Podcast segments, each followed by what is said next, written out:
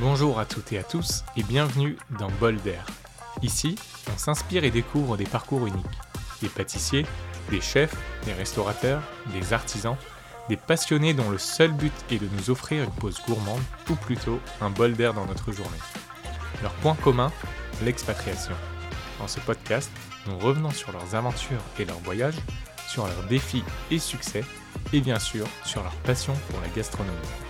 Cette première saison nous amène au Canada et plus précisément à Toronto, la plus grande ville du pays, connue pour sa grande diversité culturelle et culinaire. Je suis Tanguy Spot, l'hôte de Bolder, et je vous souhaite une bonne écoute.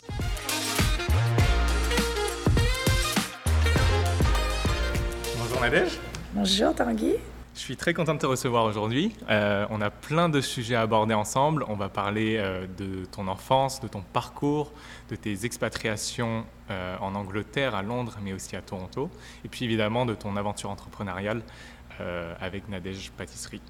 Déjà, première question, comment tu vas? Moi, ça va super bien. Je suis très contente d'être avec toi. Moi aussi. C'est un plaisir, vraiment. et aussi pour les gens qui ne te connaissent pas, est-ce que tu peux te présenter et, euh, voilà, leur donner quelques éléments euh, sur toi, sur, ta personnalité, sur ta personne? Donc, euh, bah, je m'appelle Nadège Nourian, je suis chef propriétaire des magasins Nadège, connu sous le nom de Nadège Pâtisserie. on a ouvert en 2009, donc ça fait déjà un petit moment à Toronto. Moi, je viens de France, de Lyon, et je suis une vraie passionnée. Euh, au niveau de la personnalité, euh, ouais, passionnée, un peu euh, speed. On va, on va revenir sur bah, ton, tes débuts, ton enfance à Lyon. Mais avant ça, quand tu veux prendre un bol d'air, qu'est-ce que tu fais? Alors, quand je veux prendre un bol d'air, je vais à la campagne. Alors, j'ai la chance depuis quelque temps d'avoir une maison à la campagne. Donc, c'est où je passe beaucoup de mes week-ends avec mes enfants. Voilà. Très bien. Une destination en particulier euh, à, la campagne? Ouais, donc on a, on a notre maison de campagne qui est à. Alors, je vais te dire le nom, je ne sais pas si les gens y connaissent. C'est juste au sud de Blue Mountain. Voilà. Dans un petit village. À peu près à une heure et demie de route d'ici, donc pas très loin de Toronto. Une heure et demie, deux heures. Ok. J'aime bien m'intéresser euh, du coup au contexte dans lequel euh, les invités ont grandi. Toi, c'est à Lyon. Est-ce que tu peux m'en dire plus sur ton environnement, le cadre, le cadre dans lequel tu as grandi? Alors, Lyon, bah, Lyon, euh, voilà, ville gastronomique. Euh, euh, j'ai grandi dans une famille, ben, mes grands-parents étaient pâtissiers. Mes grands-parents, arrière-grands-parents, arrière-arrière-grands-parents, ils avaient une pâtisserie à Lyon. mes parents, au début, n'étaient pas du tout dans la restauration, mais après, ce sont lancé dans la restauration plus précisément. Donc euh, moi j'ai été baignée euh, au départ dans la pâtisserie avec ma grand-mère et après vraiment dans la restauration même vers 13-14 euh, ans. Une famille passionnée de, de gastronomie. et voilà, on est très proches, très aimants, une, une belle enfance. Du coup, le, enfin, la pâtisserie, c'était un peu une voie déjà toute trouvée pour toi alors? Ou non, justement Alors, euh, oui et non, on va dire. Euh, oui, bah, quand on raconte son histoire, on dit bah, forcément, puisqu'il y a quand même euh, voilà, les ancêtres, etc. Mais après, c'était pas forcément guidé comme ça au départ. Il y avait d'autres choses que je voulais faire, notamment à un certain âge, je voulais plutôt me lancer dans le vin, peut-être sommelier, ou à un moment donné, je voulais être manager de salle, enfin plein de choses. Après, ça restait vraiment dans le monde de la restauration. Et c'est un petit peu plus tard où je me suis rendu compte que c'était vraiment la pâtisserie. Et ce qui m'a fait revenir très très proche de ma grand-mère. Ça a été quoi le déclic du coup pour la pâtisserie? Est-ce que c'est une recette que tu as faite quand tu étais enfant et puis il y a eu le déclic? Ou alors est-ce que c'est un plat que tu as découvert à un restaurant euh? Il y a eu plusieurs déclics. Euh, il y a eu un moment donné dans un, dans un, dans un restaurant un dessert fabuleux, etc., une étoile Michelin. Euh, et il y a aussi un ami qui était dans la pâtisserie, euh, qui avait des livres Turiès. Alors là, on parle de trucs. Maintenant, je, ça, voilà, c'est il y a 30 ans quand même, ou plus. Ces livres-là, euh, voilà, ils ont été réédités au moins trois fois, mais qui faisaient des, des, desserts qui, à l'époque, étaient des desserts modernes. Donc à l'époque, c'était Pierre Hermé chez Fauchon qui faisait des desserts. Alors là, on remonte et qui était magnifique. Et moi, je connaissais que la pâtisserie de mes grands-parents qui était vraiment très, très traditionnel. Alors c'était bon, mais c'était pas du tout créatif, donc j'aimais bien le manger, mais j'ai jamais pensé à, y faire en fait. Et c'est ce, c'est surtout ce livre-là, euh, enfin ces livres-là, parce qu'il y avait toute une série euh, de, gâteaux euh, très beaux, etc., qui m'ont donné envie. Et voilà. Et quand tu, tu fais référence aux desserts familiaux que tu as goûté, c'était quoi? Alors alors, bon, déjà, ma grand-mère était vraiment connue euh, pour euh, sa bûche. Et ce qui était marrant, c'est que même à 6 ans, euh, la bûche chocolat imbibée de rhum à fond, c'était pas gênant. à la française, les gamins, on les saoule. Donc, et voilà, après, on faisait, on faisait des chocolats ensemble, on faisait des truffes, des, truffes, des orangettes. Moi, après, j'étais très proche d'elle. Euh, bon, elle avait plus le magasin, donc elle faisait ça euh, chez elle, à la maison, en fait. Et euh, elle faisait elle-même ses confire ses oranges. donc, elle avait vraiment gardé ses traditions. Et on faisait quoi? Elle faisait pas mal de pâtes feuilletées aussi. et un peu des. J'ai plus tous les noms, mais. oh, il y a un truc qui était fantastique, c'est la période des bugnes. C'est de Lyon. En fait, c'est un espèce de beignet beignets frits. Elle faisait des kilos de bunes et euh, c'était génial quand on se mettait au-dessus. Et très tôt, j'étais dans la friture et j'avais pas peur. tu, te souviens l'avoir aidé ou alors toi, tu étais plus en observation ah et en euh, dégustation? Non, j'étais. Non, non, je l'aidais, je l'aidais, je l'aidais. Ouais, ouais. Non, non, c'était un moment qu'on passait ensemble. Moi, j'étais très, très proche d'elle. C'était vraiment un moment de partage et tu sais, enfin, on se racontait des histoires et des machins. mon, mon grand-père n'était plus là. Moi, je l'ai pas je ne l'ai pas connue. Et donc, elle me racontait les histoires de la pâtisserie, etc. Donc, euh, ouais, c'était des beaux moments et euh, tout en faisant euh, ensemble des, de la pâtisserie. Hein. Et du coup, à quel moment tu t'es dit, à partir de maintenant, je vais en faire mon métier? Tu vois, c'était plutôt une passion, tu as baigné dans ce monde-là? Ouais. Donc, je te dis, ça a été le déclic. J'ai un copain qui était, enfin, un ami à moi qui était pâtissier, ces livres-là. après, il y a eu plusieurs choses et J'adorais voyager aussi, et donc je me suis dit, ok, j'ai le choix de plusieurs carrières, et je me suis dit, putain, la pâtisserie, ça risque de me faire voyager aussi. Et donc il y a eu ça. Et puis à un moment donné, bah, je me suis renseignée. Moi, j'ai pas fait une école traditionnelle de, de, donc en France, on fait des CAP à partir de 15 ans. Moi, j'ai fait un CAP d'adulte à, à, 20 ans, donc après un bac. Et, euh, et j'ai eu la chance, à l'époque, il y avait une super école à Rouen euh, et donc après, en fait, c'est j'ai commencé à me renseigner, j'ai trouvé cette école qui, parce que j'avais peur de me lancer. À l'époque, on était vieux à 20 ans dans la pâtisserie. Hein. Maintenant, c'est à 20 ans en pâtisserie, c'est jeune. Mais à l'époque, si tu n'étais pas à 15 ans, c'était voilà. Donc il y avait tout le moment où euh, est-ce que je dois le faire? Mes parents ne voulaient pas que je fasse ce métier-là euh, parce que j'étais. ouais, parce que j'aurais dû faire des longues études et voilà. Mon père, il pensait que je deviendrais, je sais pas, j'étais très forte en maths, donc peu importe. Euh, comment on dit, euh, c'est quoi le métier? Pas comptable, mais euh, je sais plus. Enfin voilà, genre de métier un peu plus haut. Et, et, et, tout ça, et en fait, j'ai fait des recherches, j'ai trouvé cette, école qui me. L'INBP, ouais. Qui était en fait une école pour adultes, mais en même temps qui avait une super image tu vois, qui n'étaient pas juste, euh, voilà, qui, euh, euh, il y avait plein, qui ont formé plein de meilleurs ouvriers de France, notamment boulanger, c'était plusieurs à la boulangerie. Et, et, voilà, après, je me suis renseignée et je me suis lancée là-dedans en six mois. Voilà. Donc, j'ai fait un CAP en six mois d'adulte. Six mois et après, tu as commencé bah, directement dans le monde professionnel. Voilà, ouais. Et en fait, j'étais recrutée en étant là-bas par un, en fait un professeur qui venait de gagner son meilleur ouvrier de France, qui ouvrait une, euh, boutique à Megève, et qui avait recruté 4-5 euh, personnes euh, de l'école. Après, il y avait vraiment beaucoup de monde, mais bon, on était, on, était devenus copains et c'est comme ça qu'après je suis rentrée dans le monde professionnel. Ça a été très très dur. Ma première expérience, ça a été très très dur. Beaucoup de larmes, mais bon, ça c'est autre chose. Qu'est-ce qui a été dur Du coup, le rythme?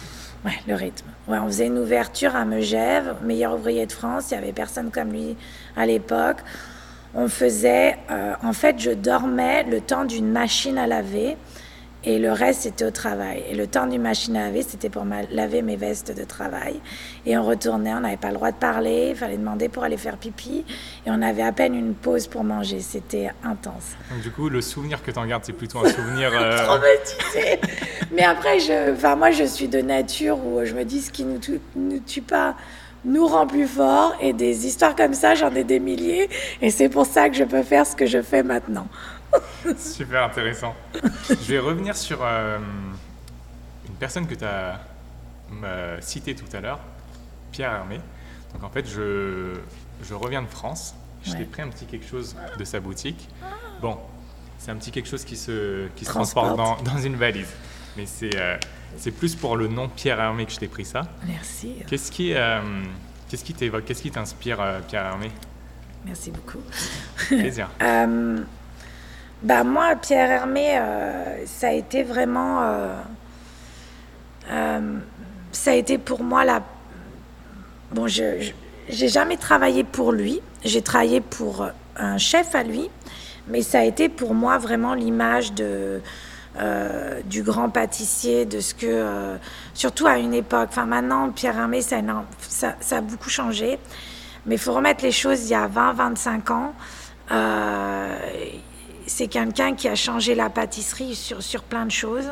Ça a été le premier à, à, mettre des designers sur, avec, euh, dans ses boutiques, euh, dans son packaging, dans ses gâteaux, etc., de travailler ses gâteaux avec des designers. Il y a plein de choses comme ça. Et je pense que euh, moi, ce, qui a commencé vraiment à devenir la pâtisserie une passion, c'était le, le, beau, le bon, oui, mais le bon, c'était bon au temps de ma grand-mère. C'était vraiment le beau aussi. Le beau, le design, etc. Et donc, euh, Pierre Hermé devenu une vraie inspiration pour moi. Euh, voilà. Je pense que c'est quelqu'un qui a vraiment révolutionné le monde de la pâtisserie. Hein. Ouais. Il y a aussi Anne-Sophie Pic, je crois, que tu apprécies bien, qui t'inspire. Qu'est-ce que tu peux dire d'elle sur, euh, bah, sur sa cuisine, sur euh, aussi son engagement? Euh, J'ai vu récemment qu'elle avait cuisiné pour le roi d'Angleterre. Donc c'est quand même une belle consécration quand même.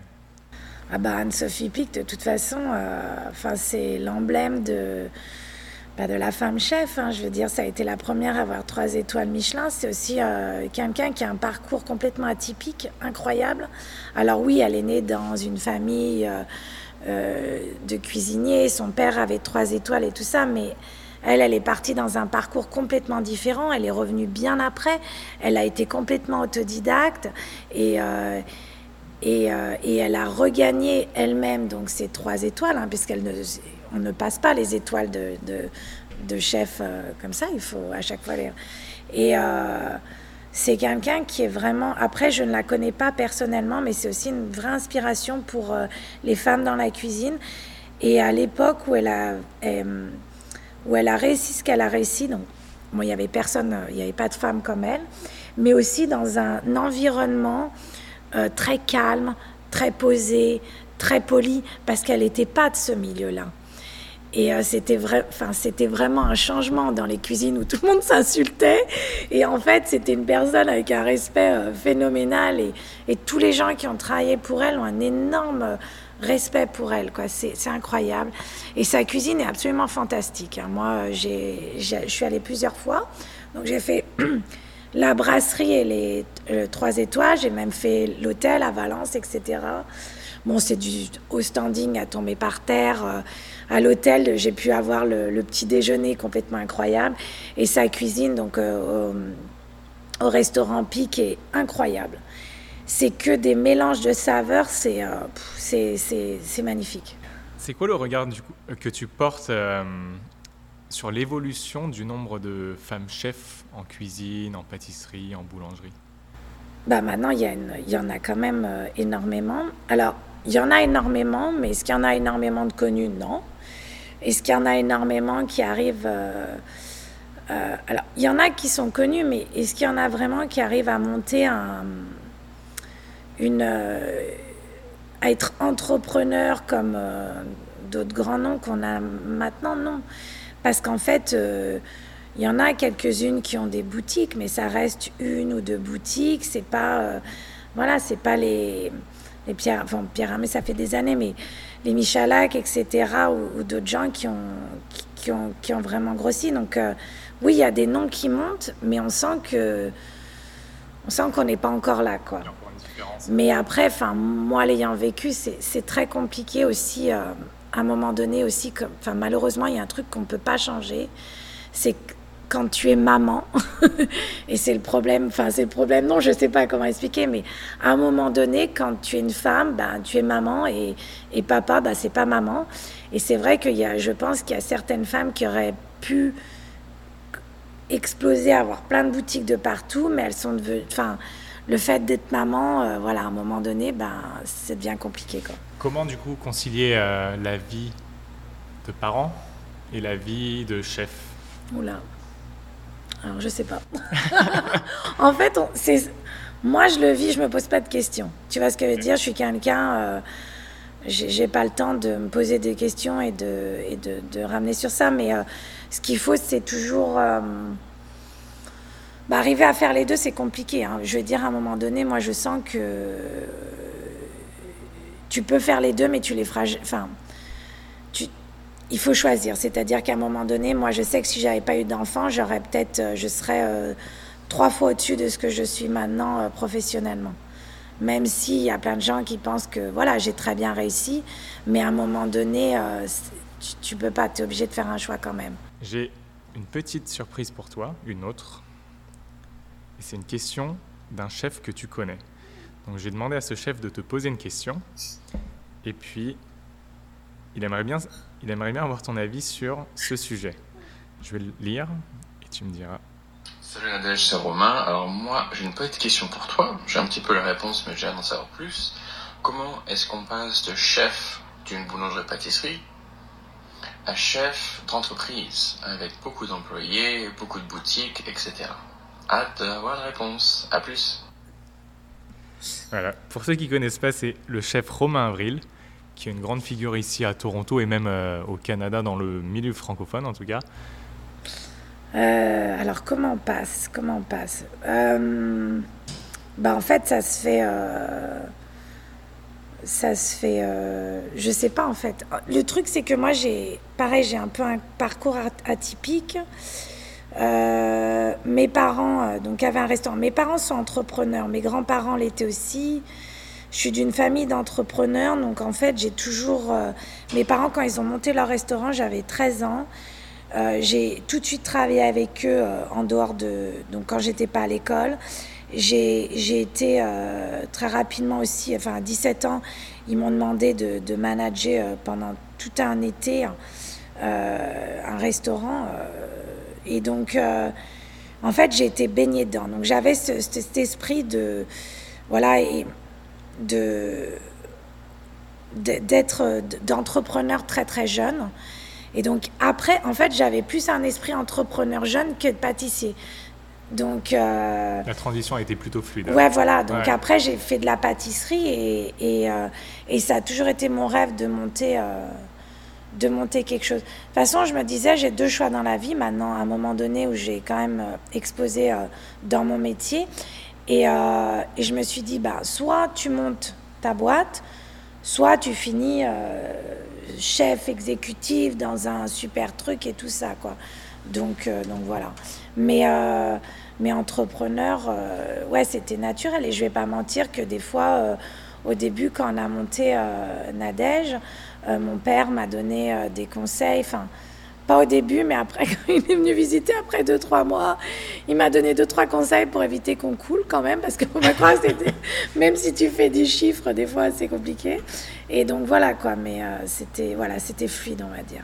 Avant de, parler du coup de la naissance peut-être de ton projet Nadège, on va peut-être revenir un peu en avant, parler de ton expatriation à Londres. Est-ce que c'était la première fois que tu partais à l'étranger?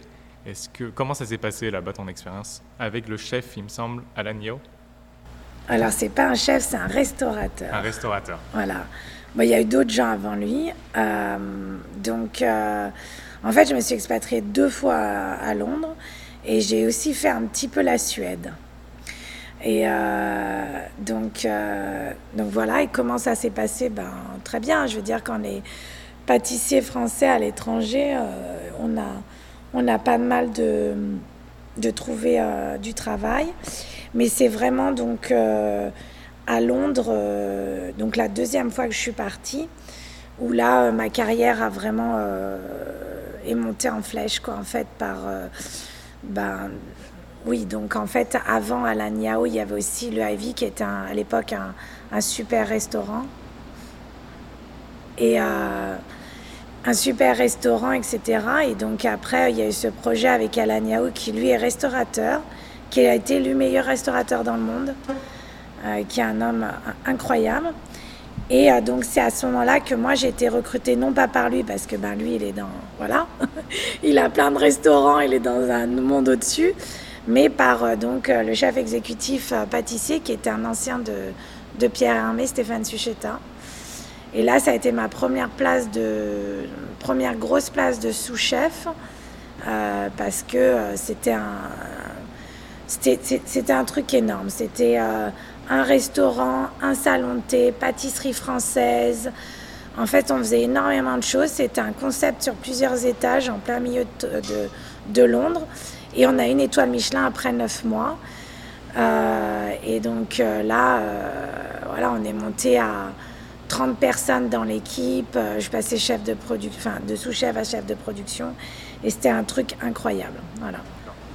Il y a des choses que tu as apprises chez lui que tu as dupliqué ici ou alors Je sais pas. Pour moi, il y a eu plein d'évolutions dans ma carrière, mais où j'ai le plus appris. Alors je sais pas si c'est où j'ai le plus appris, mais oui, ça a été ma plus belle expérience, ça a été celle-là, ça a été ma dernière.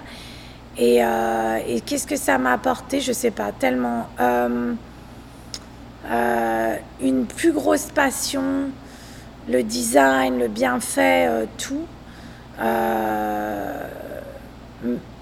pour, pour, plein de choses en fait.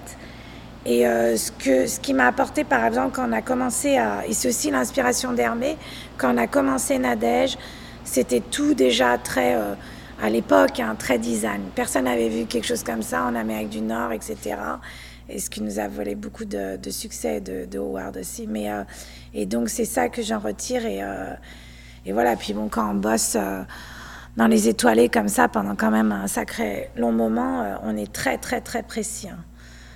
mais des fois trop. Donc j'ai dû arriver, arriver au Canada, j'ai dû un peu me relaxer parce qu'autrement c'est très compliqué, quoi. Mais ouais. Donc au Canada, tu arrives en 2008. Ouais. L'aventure Nadège commence en 2009. Ouais. Je vais te montrer une photo. Est-ce que tu peux la, est-ce que tu peux la décrire aux auditeurs et me raconter un peu ce qu'elle, ce qu'elle te dit cette photo? Ouais, donc là c'est euh, l'image de, de, la boutique. Euh, ben, quelques, un petit moment, peut-être un ou deux mois avant l'ouverture. Et donc, euh, bah, il n'y a encore pas la façade. On avait détruit toute la façade. Il y a encore le, le, craft et il y a marqué euh, euh, Nadège Coming Soon ou Oulala Nadège Coming Soon. À l'époque, c'était le Oh là là, tu sais. Mais ouais. Donc, ça, c'était en probablement avril 2009, je dirais, quelque chose comme ça. Mais avant ça, comment le projet est né entre 2008 où tu es arrivé et 2009 déjà? Comment s'est passée ton intégration au Canada? Parce que, en tant qu'expatrié, quand on part à l'étranger, tu dois à la fois reconstruire ton cercle social, tu dois peut-être. Pour moi, non, mais moi, j'avais pas de cercle social, donc je n'ai rien reconstruit. Non, non. Oui, mais après, on est dans une époque différente. Donc, ça a été super compliqué. Hein. Ça a été super compliqué. On est arrivé. Bon, euh, mon mari est d'ici. Bon, on est mon conjoint. Et d'ici, euh, on est arrivé euh, et on était tout de suite en mode euh, bah, essayer de trouver un local. Ça a été super compliqué. On est arrivé en 2009, c'était la crise. Hein. donc même on s'est posé la question si on ne retournait pas en Europe. Il nous a quand même fallu plusieurs mois pour trouver notre emplacement. Quand on l'a trouvé, à l'époque, Queen West, c'était quand même encore très comment on appelle ça, upcoming en anglais, un peu chaud quand même sur les bords. Donc euh, il y a des gens, notamment la famille de mon conjoint nous a dit mais vous êtes complètement fou. Euh, parce qu'à l'époque, enfin, c'était, il y a des années de ça, c'était un quartier, les gens mettaient pas forcément les pieds. Et donc, moi, j'avais un flash. J'avais vu le truc, j'ai dit, c'est là, c'est là, c'est là. Et tout le monde se disait, non, enfin, dans les quartiers du Nord, c'est où il y a l'argent et tout. Et en fait, euh, non, enfin, il y avait un côté européen de Queen West où, euh, peut-être je me sentais mieux. Et, euh, voilà, j'avais une vision. D'ailleurs, que personne n'a eu parce que ce building, il est resté. il est resté en. En fait, ils essayaient de le louer depuis des mois. Ils trouvaient personne, c'était une catastrophe. Ils avaient même décidé de le vendre à un moment donné. Et, et bon, bah, quand on a commencé les travaux, il y avait des gens qui rentraient pour voir. Ah bah oui, on avait tout, parce que c'était vraiment dégueulasse. hein. C'était immonde. Le truc, ça faisait 50 ans que, que ça n'avait pas touché. Après, une fois qu'on avait vraiment euh, commencé à faire des... Enfin, qu'on voyait à quoi éventuellement ça pouvait remplacer, il y avait des gens qui étaient là, oui, je veux voir le propriétaire, je veux louer l'emplacement. Mais... euh, Ouais, donc euh, Queen West, c'était pas, enfin, c'était pas gagné d'avance, quoi. Je pense que c'est la, c'est une chance aussi. Je sais pas si c'est une chance ou, euh, ou tu sais, euh, t'as un feeling et c'était le bon, quoi. Ouais, une intuition, quoi. Mais euh, et donc après, comme on a monté, donc euh, ouais, cercle social zéro, on a bossé comme des fous. Comment t'as- tu t'es adapté à ce nouvel environnement, trouver tes repères? Parce que pourquoi aussi le Canada et pourquoi Toronto? Donc, à cause de mon conjoint. voilà, c'est très simple. Quand je l'ai rencontré en Angleterre, on se disait, OK, soit l'Angleterre, soit la France, soit Toronto. Je voulais pas rentrer en France. À l'époque, Londres, c'était hors de prix. Et donc, euh, Toronto, et en fait, il y avait tout à faire. Et donc, c'était soit tu décides d'être euh, pionnier et de commencer, euh, voilà, tu es le premier. et en étant le premier, ben, soit tu te plantes, soit tu exploses. Donc, euh, mais à l'époque, je me posais pas toutes ces questions. hein. Et après, tu as explosé, il Ouais. me semble, avec les macarons. Donc, Ouais, un peu avec tout. hein. Ouais, un peu avec tout en fait. hein. Euh, bon, on a explosé parce que le concept, en fait, l'endroit finalement était très bien, un angle de rue comme ça. Et euh, le design, les gens, ils avaient jamais vu ça. Euh, ils avaient, en fait, ils connaissaient que les petites euh, boutiques avec du packaging très simple, enfin voilà, et des croissants, moi, ils connaissaient, mais pas. Ils n'avaient jamais vu des gâteaux comme on faisait. Ils n'avaient jamais vu des macarons, et c'était vraiment. euh, ça a été un gros choc culturel. Les gens rentraient, nous demandaient si on vendait des savons ou des bougies. En fait, ils n'avaient jamais vu ça. Et après, ils regardaient les macarons. Moi, à l'époque, c'était beaucoup moins cher. hein. Mais ils disaient combien pour un cookie? Et bon, après, ils goûtaient, ils comprenaient, on leur expliquait. Mais ça a été un travail. euh, C'était plutôt un accueil euh, en mode surprise. Les gens ne savaient pas ce que c'était et puis derrière, ils goûtaient, et Ouais. ils revenaient. Ouais. Et après, on a eu la chance, donc on a ouvert en juillet 2009. On a eu un super article. À l'époque, tu sais, les gens lisaient encore la presse. hein. Avec un papier. vrai- la presse papier, un vrai journal. Et il y avait ce fameux Globe and Mail. Et il y avait, un, il y avait euh, à l'époque une revue très, très célèbre d'un, comment on appelle ça, un foot critique, et qui tuait tout le monde. Et euh, cette personne est venue là et nous a fait des éloges de fou. Et je te- le lendemain, on a eu une queue, mais de ouf, quoi. C'est un truc, euh, voilà. Phénomène Instagram, mais en 2000, l'époque. de l'époque. C'est ça. Voilà. Là, si on part sur la saison de l'automne, peut- est-ce que tu peux nous décrire euh, le processus de création? À partir du moment où tu as l'idée d'une recette jusqu'au moment où tu le commercialises, ce produit Qu'est-ce qui se passe entre-temps? Il y a des tests, j'imagine, il y a le sourcing qui vient, euh, qui vient jouer quelques tours peut-être parfois. Oui, Comment beaucoup. ça se passe? Euh, bah, en fait, euh, bah, tout commence souvent dans, bah, dans la tête. Quoi. Alors, ça peut être euh, dans le bureau, sous la douche. et voilà, donc ça commence dans la tête. Après, ça finit sur un papier. Et puis après, on passe. Donc, moi, j'ai quand même mes collaborateurs en cuisine. Donc, après, on fait des petits meetings. On je explique. Euh, au niveau de, de la création, qu'est-ce qu'on veut, ce qu'on veut, ce que je veux, etc. Et, euh, et voilà, il y a des fois des échanges. hein. J'ai des équipes qui sont assez sympas, donc des fois elles me disent ah ouais, tiens une fois j'ai fait ça, et genre, ah ouais tiens c'est pas mal, etc. Euh, donc on est plus en plus dans l'échange aussi. Et puis après, ben, moi j'ai des chefs qui sont spécifiques, qui vont faire les recettes en cuisine. Donc après, bon, ben, si ça marche pas, je leur dis, voilà mettez plus de ci, ça. Donc il y a des retours, hein, on a des ratés. Et puis après, on goûte, on goûte, on regoute, on refait, on regoute. Et des fois, ça va être très très long. Et des fois, à la fin, c'est arrivé qu'on ne commerciale pas du tout parce que j'ai une idée de euh, voilà des saveurs et à la fin euh, qui marche pas. En fait, et à la fin, tu n'arrives jamais à, trouver le bon déclic. Après, bon, c'est rare, on arrive quand même, voilà. Et j'imagine que du coup, quand tu dis que c'est long, c'est aussi relatif par rapport à la recette. Peut-être que parfois ça va marcher d'un coup, peut-être pas. On parle de quoi? De semaines ou de mois ou... Ben non, parce que des fois, quand on se met en mode euh, donc création, euh, en fait, c'est pas forcément en temps, mais plutôt en nombre de fois. Parce que des fois, les créations, on arrive à tout, enfin, sur une création, on essaye de tout faire, par exemple, sur deux semaines, euh, voilà, parce qu'il faut rentrer entre la production. Donc, on fait, je sais pas, un, un certain point nos jours, on met ça, ça, ça. Et après, on goûte. Et bon, après, bon, ben, plus, on, plus il faut refaire, plus ça prend du temps, quoi. Mais on va dire qu'un gâteau, ça peut prendre en création deux semaines à, à un mois. Voilà. Et, euh, et en heure, je sais pas, parce que ça dépend. Ça peut être entre 5 heures et, 10 heures s'il y a beaucoup de, de faire de, de rafistolage, de, de changement de recette, de gâteaux qui s'écroulent, hein, ça arrive. Et maintenant, presque 15 ans après, 5 boutiques, l'atelier gourmand qui vient d'ouvrir, euh, une offre aussi en, chez la compagnie aérienne Porter, par exemple, du e-commerce. Quel regard tu portes sur euh, la trajectoire que Nadège Pâtisserie a eue? Et quel sentiment ça te procure? Bon, alors c'est compliqué, compliqué comme question parce que euh, moi, j'ai fait ça pour être. Euh, voilà. moi, mon rêve, c'était d'avoir une énorme entreprise, etc. Donc, où j'en suis maintenant, je suis contente. Est-ce que je suis où, je pensais être quand j'ai créé ça? Non. Je pensais être beaucoup plus haut.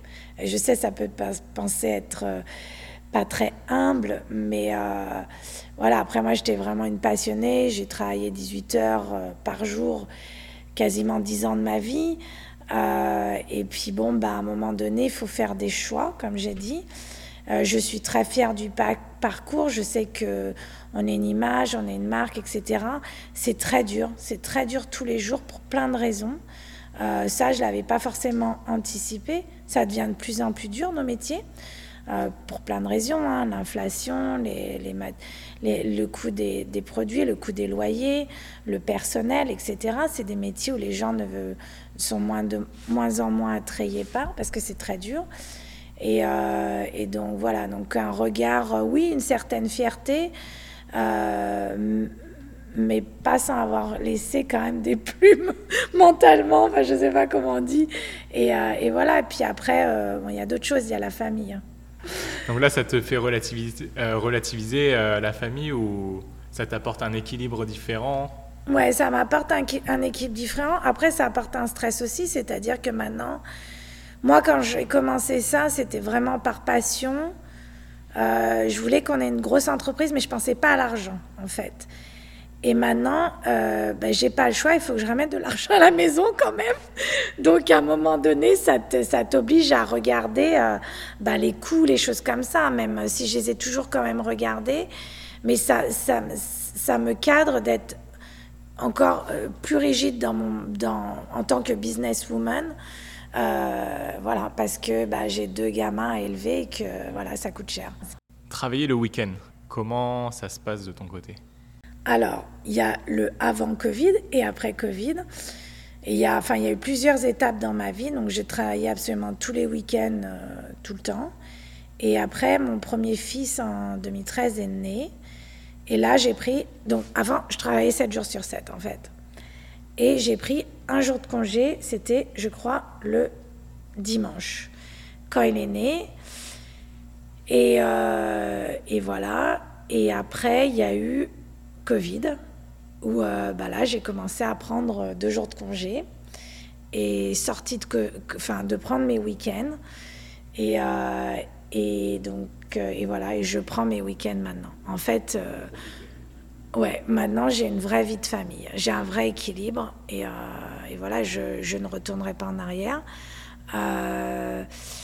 Euh, voilà, après je dis, voilà, là on va rentrer dans les fêtes. Il y a plein de samedis où je dois bosser, c'est pas un problème. Il y a plein de soirs où je dois bosser, mais euh, dans au global, au global, euh, au global, j'ai quand même une vraie, j'ai une vie de famille. Tes habitudes ont changé avec le Covid. Est-ce ouais. que tu as vu aussi euh, les habitudes de consommation changer après le Covid, de, du côté du coup des consommateurs?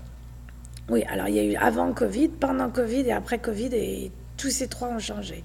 C'est-à-dire que pendant Covid, c'était la folie, les gens achetaient tellement, enfin pour plein de raisons. Il y avait, bon, ils voulaient euh, aider euh, les, les entreprises, enfin les, les, les, les Oh, je trouve que non, les, les locaux, enfin les... les business locaux. Ouais, ouais. ouais, voilà, business, ouais, business local, j'ai vu locaux. Et euh, donc en fait, il y avait ça, il y avait aussi le fait que les gens sortaient moins. Donc, quand ils arrivaient dans un magasin, euh, au lieu d'acheter, je dis n'importe quoi, pour 15 dollars, ils repartaient avec euh, 80 dollars. On avait des. C'était la folie. Enfin, les gens consommaient, mais. Et puis voilà, il y avait. Ils, ils, ils, ils pouvaient plus aller au restaurant, ils pouvaient plus aller en vacances, surtout, enfin, surtout à Toronto, on a été quand même bloqué énormément. Donc, euh, ils se réfugiaient dans, dans, la pâtisserie, je pense, ou d'autres choses comme ça. Ouais, le réconfort. Ouais. Donc, ça a été, non, ça a été quand même euh, énorme. Après, oui, on a perdu euh, beaucoup d'autres choses, l'événementiel, enfin, plein de choses à côté, tout le corporate, etc., qui est quand même un gros business. Donc voilà, mais bon. Et il y a eu, à, bon, après Covid, il y a eu tout de suite l'inflation quand même. Et euh, bon, là, ça, ça stabilise, mais. Euh, moi, je vois par exemple, fin d'année dernière, on a passé un, Noël correct, mais peut-être moins gros que, ben, moins gros que durant Covid. Euh, parce que les gens regardaient plus leur argent, etc. Et c'est très compliqué l'inflation pour les entrepreneurs comme nous, parce qu'on a été obligé de monter nos prix et en même temps, les gens ont un pouvoir d'achat moins fort. Donc euh, là, on est à double. Enfin, il se passe quelque chose, quoi. Mais bon, là, on sent que les gens commencent à reconsommer, etc. Donc, euh, voilà, on retourne dans une routine, je pense, d'un peu avant Covid. On arrive bientôt à la fin de ce podcast. Euh, J'ai deux choses à te demander avant de finir. La première, c'est est-ce que tu as une recette préférée que les auditeurs peuvent euh, refaire chez eux ou alors trouver ici dans ta boutique? Alors, faire chez vous, ça dépend. je, vais de... je, vais donner. Allez, on va, on va être gentil, on va donner deux recettes. Alors, si vous êtes vraiment à fond, euh, vous avez envie de faire des trucs, enfin, vous, vous, aimez faire de la pâtisserie, tout ça, euh, les macarons, que vous pouvez d'ailleurs apprendre avec moi à l'atelier gourmand. Mais je pense qu'une fois qu'on a fait la classe qui est très facile à refaire chez soi, qui est long, mais bon, ça dé... il paraît de faire la pâtisserie à la maison, ça détend. Et euh, voilà. Euh, et autrement, un truc très facile qui est très très bon, c'est la pumpkin tart.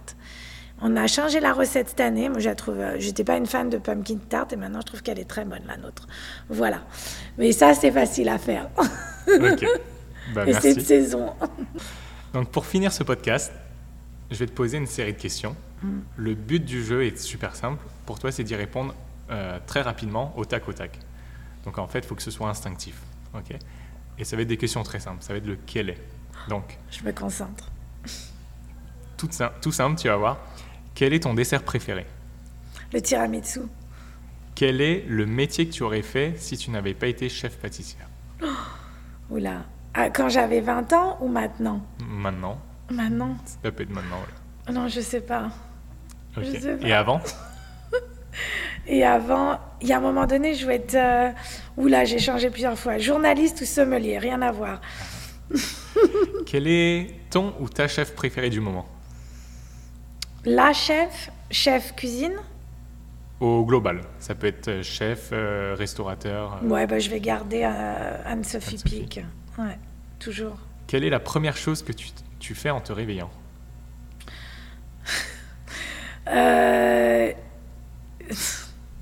En ce moment, je fais un biberon de lait pour mon fils.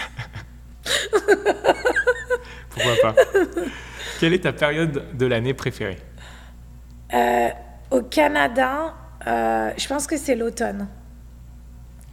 Quelle est la valeur que tu veux transmettre à tes enfants? Le respect, euh, l'intégrité et, et le travail. Quelle est ta plus grande force Euh, ma force mentale. Quel est ton symbole de la vie au Canada? Quelque chose qui pourrait symboliser ta vie au Canada? Hmm, Ça peut être une phrase ou ouais. Oui, oui. Euh, Qu'est-ce qui symbolise ma vie au Canada? Euh, Une vie intense parce que par rapport à ce que je fais, mais quand même relax. C'est un sens. Et entouré de gens euh, très gentils. Les Canadiens sont très gentils. C'est un sens tout ça Ça Oui. répond à la question? Carrément.